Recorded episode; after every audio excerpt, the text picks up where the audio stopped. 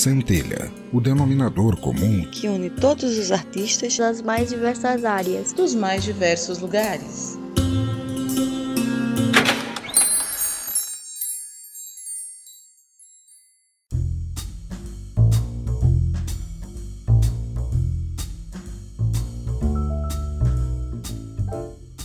Seja bem-vindo ao meu ateliê. Sou a Condessa Vanora e começa mais um Centelha. Vamos começar falando sobre onde borboleteei nesta podosfera tupiniquim. Já tenho um colchonete cativo no quintal do Trabuco Show e foi lá onde participei das lives sobre bonecas assombradas e as experiências médicas nazistas. Os links estarão nas notas do episódio. Dá uma conferida lá. Mas gente, preciso abrir meu coraçãozinho de gengibre para vocês. Essa é a terceira vez que estou gravando este episódio, então talvez a poesia na minha voz já tenha se extinguido. Mas continuando. Nesse mês que passou, fiquei quase uma semana sem PC de novo. Quem me acompanha lá no Instagram já estava sabendo. Sim, foi a fonte de novo. Mas agora o PC está funcionando em toda a sua glória, tirando os aquecimentos na CPU, porque resolvemos botar fogo no mundo porque ninguém precisa de florestas, né?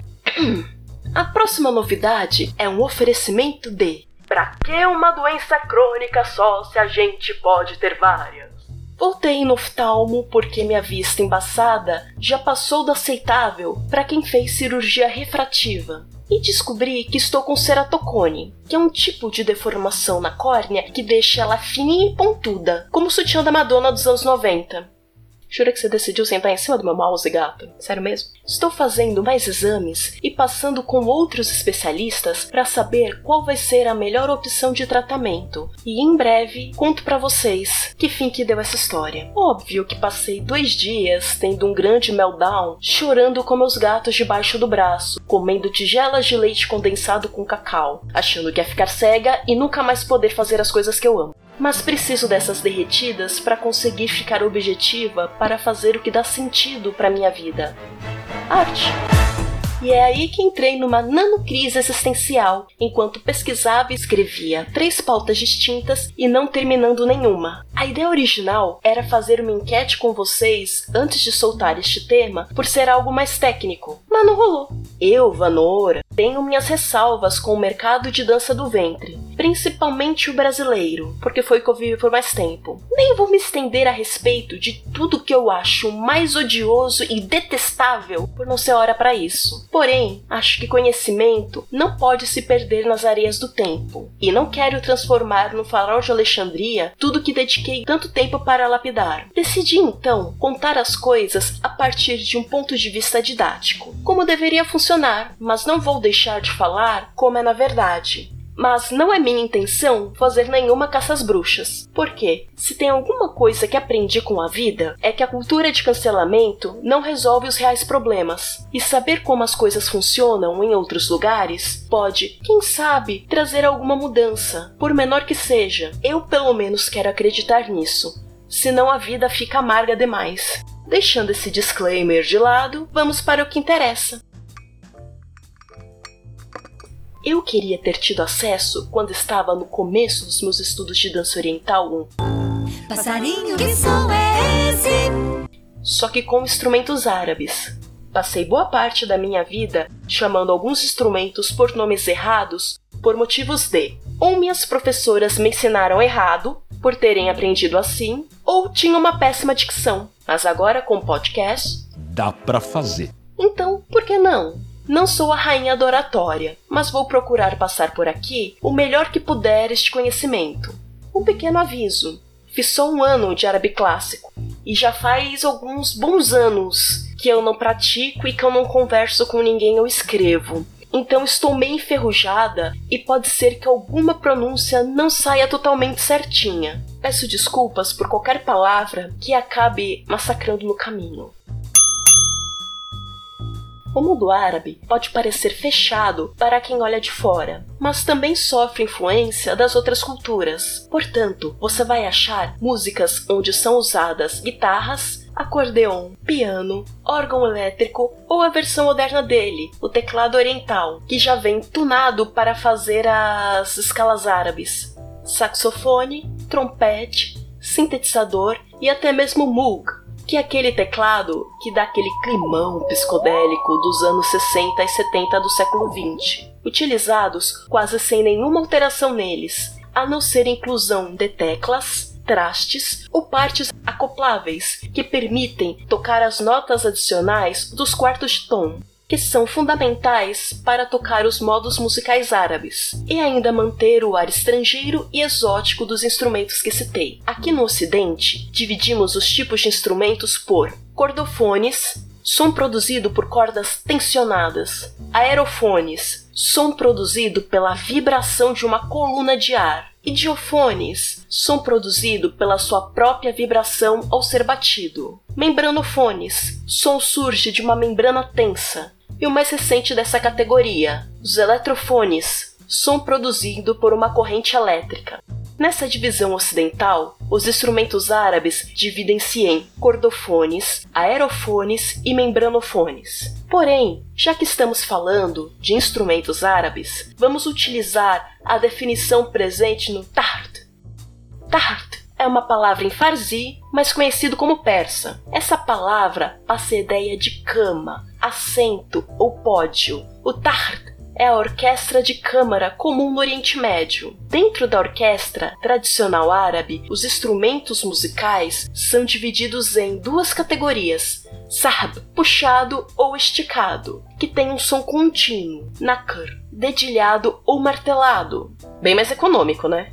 Mostrarei os mais comuns utilizados na dança oriental, porque tem instrumento para chuchu no mundo árabe e alguns muito similares que muda um detalhe ou outro. Alguns são usados em contextos ou danças folclóricas muito específicas, daí achei conveniente deixar de fora. Outros, apesar de serem comuns, não achei exemplo dos sons deles em faixas isoladas, então ficarão de fora também. Mesmo enxugando a lista, ela ficou grande. São 16, por isso vou dividir este tema em quatro partes bem espaçadas com os outros episódios, para ficar fácil de entender e não ficar maçante, porque se eu não vou aguentar gravar quatro episódios seguidos sobre instrumentos árabes, imagina vocês ouvindo, né? Último detalhe antes de começarmos. Não se desespere se os nomes que mencionar aqui você tenha visto escrito de outro jeito. Como não tem uma exata correspondência entre as letras árabes e o alfabeto romano que a gente utiliza, os falantes de árabe vão, assim como os japoneses, adaptar o jeito de escrever para o nosso idioma para que ele soe o mais próximo possível do original. Então a mesma palavra costuma estar escrita de jeitos diferentes, se a pessoa que vai ler fala português ou inglês, para vocês terem uma ideia. Tudo dito e posto, bora começar pela família Nakar, dos sons dedilhados ou martelados. Essa é a família mais curtinha. Se for colocar os instrumentos que foram orientalizados aqui, dá para encaixar a guitarra, piano, acordeon, órgão elétrico, teclado oriental, sintetizadores e o Moog. Mas isso não quer dizer que não tenham muitos instrumentos nessa categoria tem em menor quantidade que o sucker, mas muitos deles vão cair naquele contexto específico que falei antes, tá? Old.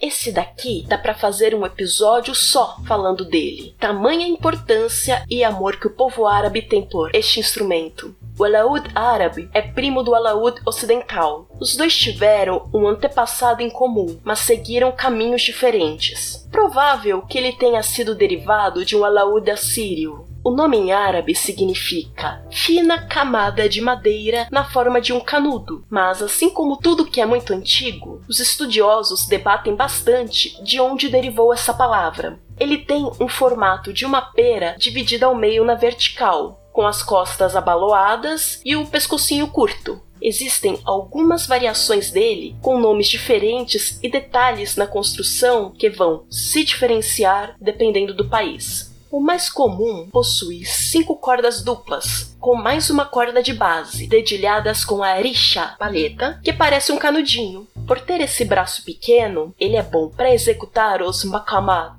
modos ou escalas árabes e floreios, o que a gente conhece hoje em dia foi criado por volta do século VIII com quatro cordas. No século XV, o polímata Ziryab acrescentou a quinta corda. Aliás, também dá para fazer um episódio inteirinho sobre o Ziryab. Ele fez muita coisa incrível. Foi o suprassumo de artista de vanguarda que influenciou em várias camadas a sociedade medieval na época. Kanun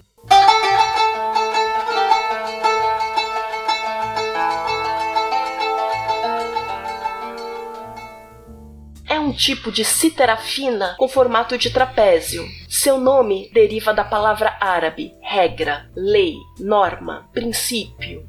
Existem duas possíveis origens do instrumento.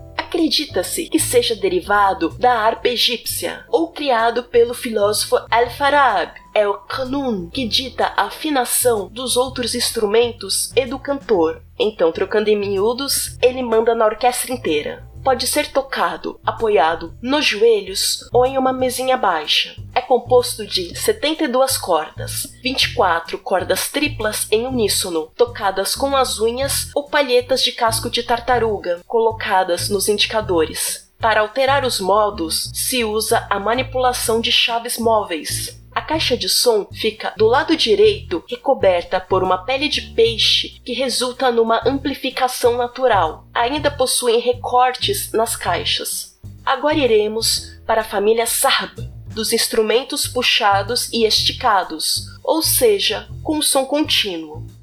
Ney,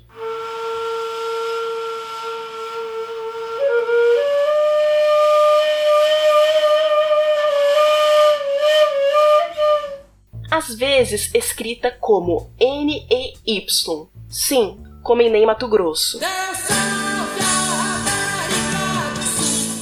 É um termo farsi para bambu ou cana. Ela vai ter tamanhos variados, cada um tendo uma altura e escala diferente. É tocada com a ponta dos dedos. Tem seis furos na frente e um atrás. O que vai dar a variação de tom é a abertura, inclinação ou ambos os dedos. A mudança de oitava se altera com a intensidade maior ou menor ao tocar. É um instrumento bem difícil de tocar, por alguns é considerado uma espécie de meditação. É um instrumento musical mais antigo em uso, tocada há pelo menos de 4.500 a 5.000 anos. Mishwis.